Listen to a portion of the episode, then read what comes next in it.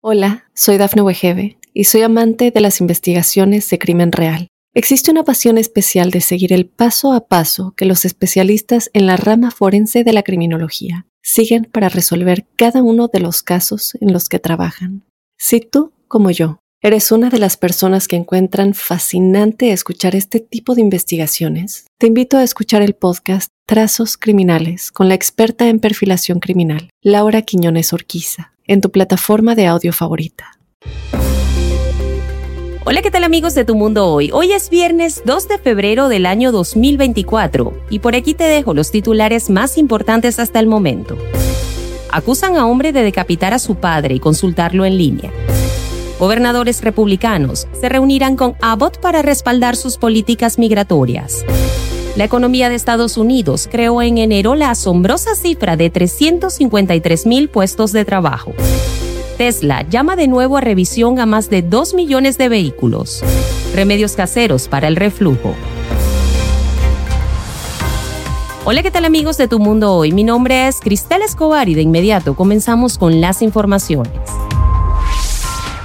Un hombre fue acusado de decapitar a su padre en los suburbios de Filadelfia. El sujeto publicó un video espantoso en las redes sociales sobre ese acto, según las autoridades. Justin Mond, de 32 años, enfrentó cargos de asesinato en primer grado y abuso de un cadáver tras ser arrestado por la Guardia Nacional. Lo anterior, a unas 100 millas de la escena del crimen, donde las autoridades acudieron de inmediato, según lo informó la agencia AP. La víctima identificada como Michael Mon y quien era padre del hoy acusado, fue encontrado decapitado en la residencia que compartía junto a su hijo en Levittown. El video de YouTube de más de 14 minutos de duración mostró a Justin Mon levantando la cabeza e identificando a su padre por su nombre. Definitivamente estamos frente a un acto escalofriante que parece sacado de una película de terror.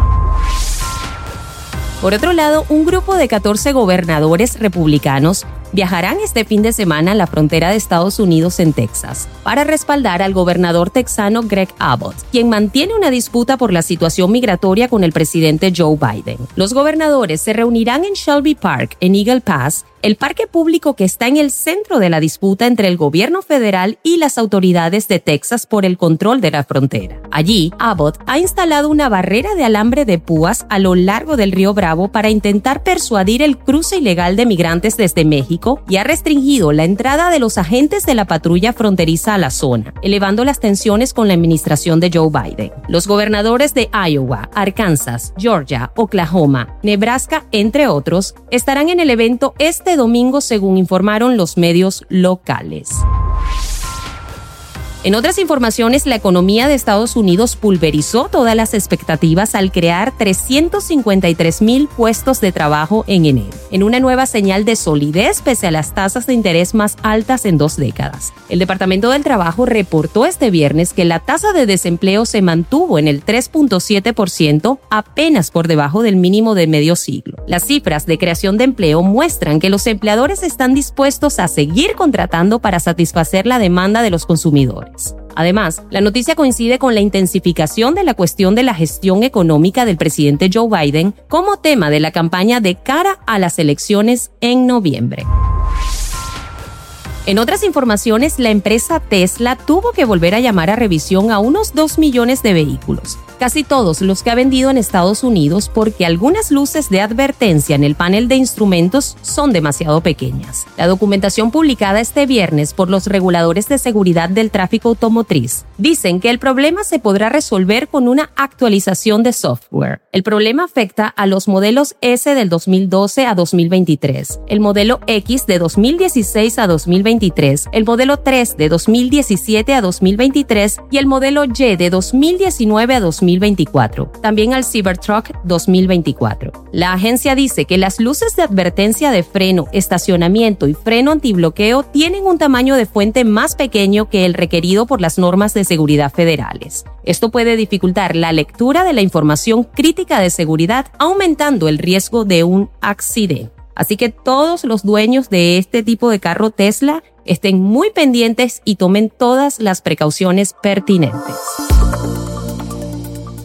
Bien amigos, y por acá quisiera dejarles algunos remedios caseros para aliviar el reflujo. En los casos moderados a severos, cuando el reflujo se convierte en un padecimiento crónico que afecta la vida de los pacientes, se recomiendan utilizar tratamientos administrados por un médico especialista, aunque hay algunas formas de aliviar los síntomas en casa. Entre los mejores remedios para el reflujo está el vinagre de manzana, una sustancia rica en antioxidantes que puede ser útil para reducir los niveles de colesterol, triglicéridos y glucosa, además de ser un excelente aliado para cuidar la salud cardíaca. Una manera de consumir el vinagre de manzana para aliviar estos síntomas es mezclando una cucharada de este ingrediente en un vaso de agua y beber esta mezcla antes o después de consumir alimentos. Esto, al menos en casos donde los síntomas son leves, ayudará a sentir una mejoría gradual en algunos pacientes. De todos los alimentos que puede consumir una persona con reflujo, los plátanos o bananas son quizá la opción más favorecedora. Esto porque se trata de una fruta baja en ácido y con propiedades alcalinas que neutralizan los ácidos estomacales y proveen una protección para evitar la irritación del esófago. Otro de los remedios para el reflujo, aunque no lo creas, es la goma de mascar. Esto no se debe precisamente a las propiedades del chicle, sino al acto de masticar. En este proceso, el paciente aumenta la producción de saliva y en consecuencia traga más, liberando la acidez de la boca de forma más rápida y efectiva. Diferentes estudios científicos han podido demostrar que las propiedades del aloe vera inhiben la producción de ácidos gástricos. La recomendación general es consumir aproximadamente 20 mililitros de jugo de aloe vera al menos 20 minutos antes de consumir los primeros alimentos del día. Este remedio no es una cura para el reflujo, pero quienes lo han consumido aseguran que se siente un alivio instantáneo. Bien amigos, espero que estos remedios puedan ayudarle un poquito a aliviar estos molestos padecimientos que afectan nuestra calidad de vida.